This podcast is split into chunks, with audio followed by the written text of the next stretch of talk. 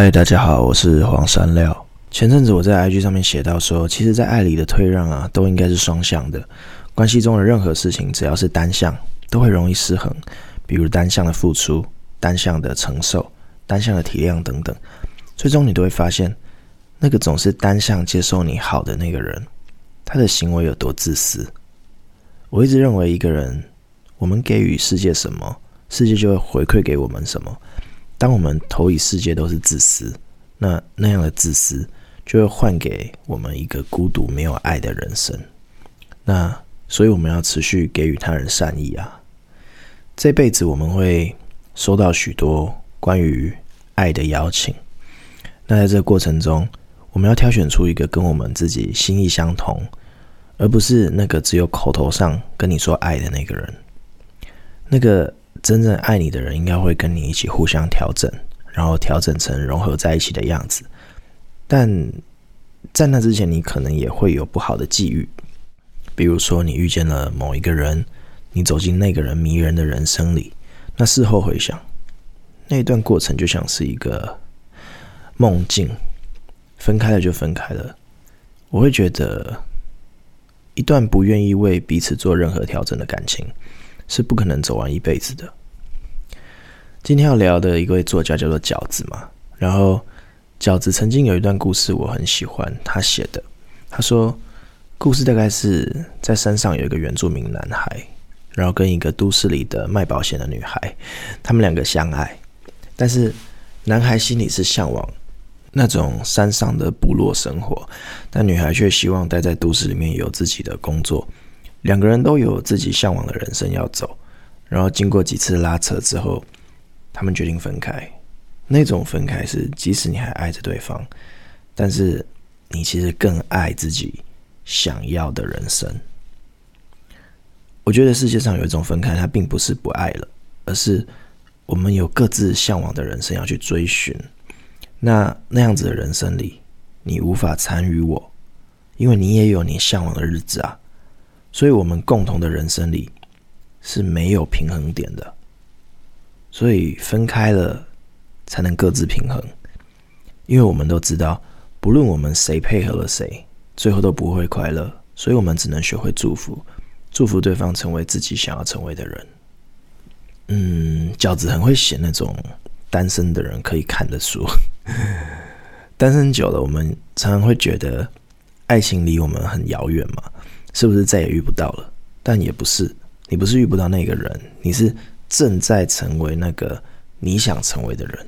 然后也正在成为那个人会喜欢的样子，所以提升自己是一个人的日子里面最重要的事。所以去读书、去阅读、去发生不一样的故事，才是最重要的。讲到这边，我突然想到，我最近在感叹一件事情，就是这个时代的资讯接收的方式啊，变得非常零碎化。我们了解一件事情的时间，变成是只有三分钟、五分钟、十分钟，然后甚至买书的人。有一半以上都不会将那一本书读完，所以大家买很多金句类型的书、语录类型的书，因为不太在乎内容是什么，整本书在讲什么，只要这本书的书名能够代表我现在的感受，我就买它了。但你并不一定在意这本书的内容究竟是什么。那我本人就很身体力行在抵抗这个碎片化时代。这三年仍然就是要花上一整年的时间去写那种五六万字的小说，然后我就默默期望着，要是买我书的那十万个人里面啊，有一万个人是真心的要把这本书读完的，那就好了。也许没有那么多，那我会觉得，只要你有把书读完，就代表我们一起在对抗这个时代，没有被那些太快速、太速食的事情冲刷走。我会觉得，这让我觉得我们的精神还在，就我们的生活跟灵魂没有因为一切变得如此速食而失去品质。我们仍然可以有自己的节奏啊，有自己的选择性接收资讯的方式。我们可以主动去选择自己所需要的养分吧，而不是被动的被社群跟手机喂养消息。在上一本书《好好再见，不负遇见》写完之后，我发现。我真的好像爱上写小说这件事情，大约半年前也开始写了我的新一本小说，目前完成了二分之一，然后下个月要跟出版社签约，我记得预计会是七月上架吧。那我当然知道这个时代看书的人好少，但我就是想要做这件，可以说它老派又浪漫吗？就你不觉得吗？用五万字说一个故事很浪漫诶，有多少人能做到这件事情？然后又有多少人能够真的读完它？所以我觉得，就正是因为太少人真正在阅读，所以你现在还愿意花时间阅读的人，就会是世界上。特别珍贵的少数。那时候我写了我的上一本小散文集嘛，好好生活，慢慢相遇。我的感言是：我们花了好多力气在输出自己，却花了很少时间来输入自己、提升自己。就我们花了非常多时间去追逐世界上看起来很美好的事情，去追求、争取、去赚钱、谋得成就等等。那很久没有平静下来去吸收。好的能量跟比较有深度的资讯，好好生活，慢慢相遇里面是这样说。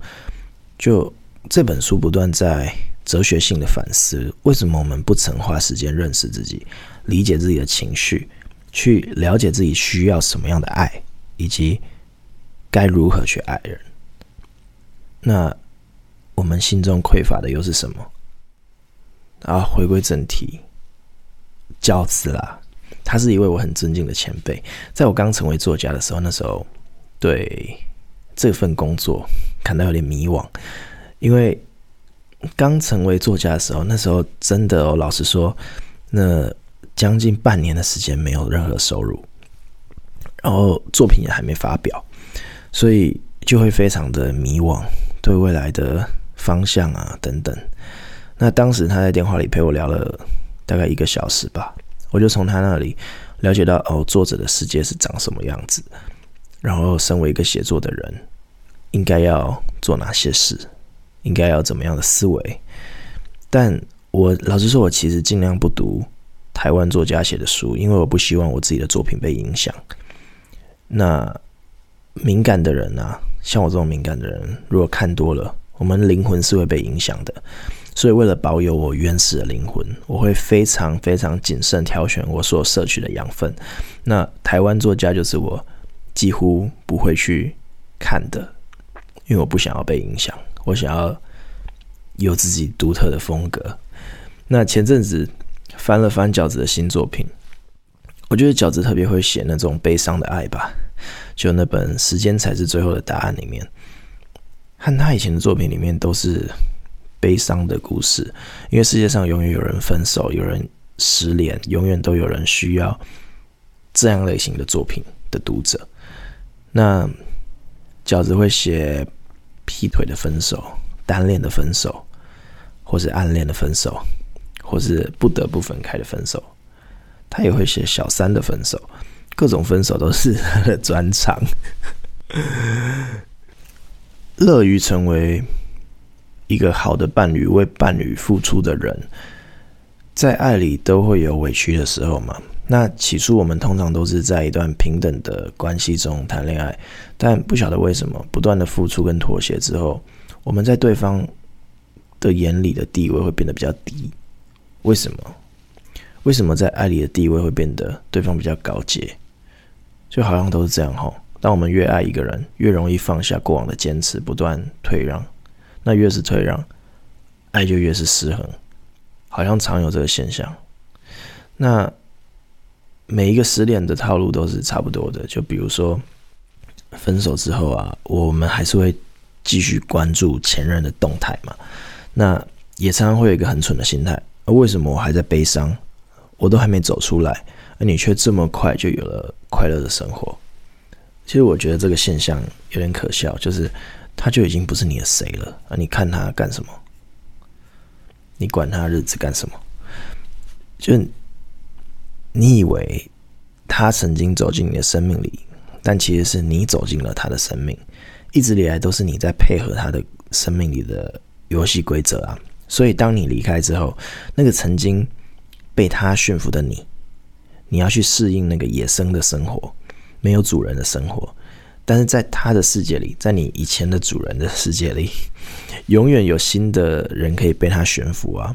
他不是非你不可，这是很残酷的，但也是你必须接受的事实，就是他不是你值得托付终身的人，就这样而已，就告一段落。你知道他什么都不是了，然后你要继续往前寻找下一段际遇。好，节目最后进入 Q&A 时间。从我的 IG 里面挑选了五个问题来回复。问题一：三料你好，这个问题有点悲哀。我跟我前男友交往两年了，我太习惯跟他一起生活，以至于分开后，每次只要到下班时间回到一个人的租屋处，我就会觉得超级孤单。已经分手两个月，我还是无法习惯一个人的生活，好痛苦。我只好回到家的时候把所有灯都打开，但是看到空荡荡的床，我就会想哭。我会放着音乐跟电视，让家里比较吵，我就不会那么空荡了。可是我不知道为什么，这些根本没用，我心里就像是空了一块。你觉得我该怎么办？分手后我无法适应，为什么我会如此孤独呢？嗯，这个问题有点长。我是这样想，就是和伴侣分开之后，我们一个人的时候，我们一定会孤独嘛。那孤独，我想到。前阵子读了蒋勋说了一段话，他关于孤独，他说：“孤独是跟自己在一起。”我也写过一段话，在之前我写的书里面，就是我们唯有把一个人的日子过明白了，也才会明白自己适合的对象是什么样子。然后在遇见幸福以前，我们能做的就是认识自己，提升自己，让自己成为一个可以带给他人幸福的人。这是我的上一本小说里《好好再见不负遇见》故事中提到，我认为好的爱情是我们把一个人的日子活得迷人，然后邀请那个对的人走进我们的人生，和我们一起过好日子，这才是健康的自己跟健康的爱情观呢。那问题二，你好，我是你的读者，我有读你的新书《好好再见不负遇见》，但我有一个地方看不懂。为什么王祥礼迟迟不跟吴医生说清楚他的心意呢？要等吴医生主动呢？但吴医生如果不主动的话，他们就会错过啊。那为什么王祥礼不积极一点？我自己也有类似问题，实在不晓得为什么，所以才问可不可以跟我说呢？谢谢你，山料。哎，这个问题，谢谢你读我的书，我非常开心。嗯，故事里面。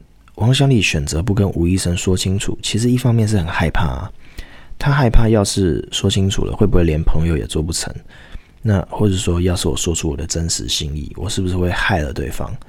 毕竟那样的感情是不被周遭人认可的，所以他接受他必须牺牲自己心意的这个选择，然后去顾全对方的人生，顾全大局。他的不勇敢其实是有理由的嘛。因为他不想要因为自己爱对方这个私心，就让对方的世界乱了套。我觉得这是在爱里面为对方着想的一种心意。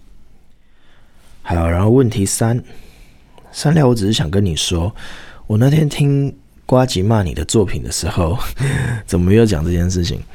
我就觉得他根本不懂，因为你的作品不肤浅啊，你的作品有很棒的故事情节张力，而且有完整的架构，并不是肤浅的心灵鸡汤。谢谢你的赞美，我觉得他们根本没有看过就直接否定，很不厚道。